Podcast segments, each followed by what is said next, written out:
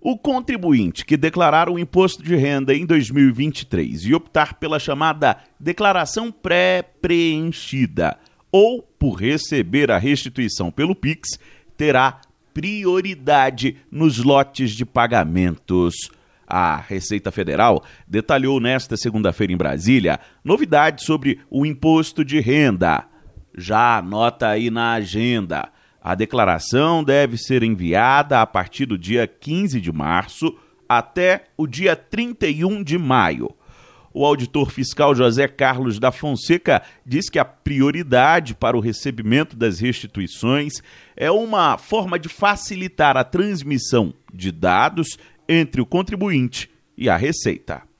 Isso está sendo feito para justamente é, estimular o uso da declaração pré-preenchida e estimular o uso do PIX como forma de recebimento de restituição. As duas modalidades novas de prioridade, elas trazem para a Receita e para o cidadão a vantagem de cometer menos erros. A pré-preenchida e o PIX também. Quando você assinala que deseja informar como restituição a chave PIX, você não tem que informar mais nada, porque a chave Pix é o seu próprio CPF. A declaração pré-preenchida já vem com informações recuperadas de declarações feitas em anos anteriores. Para receber a restituição via Pix, é necessário que a chave seja o CPF. O aplicativo ou programa para transmissão de dados entre o contribuinte e a Receita Federal só ficará disponível a partir do dia 15 de março, primeiro dia para o envio da declaração. Agência Rádio Web de Brasília, Yuri Hudson.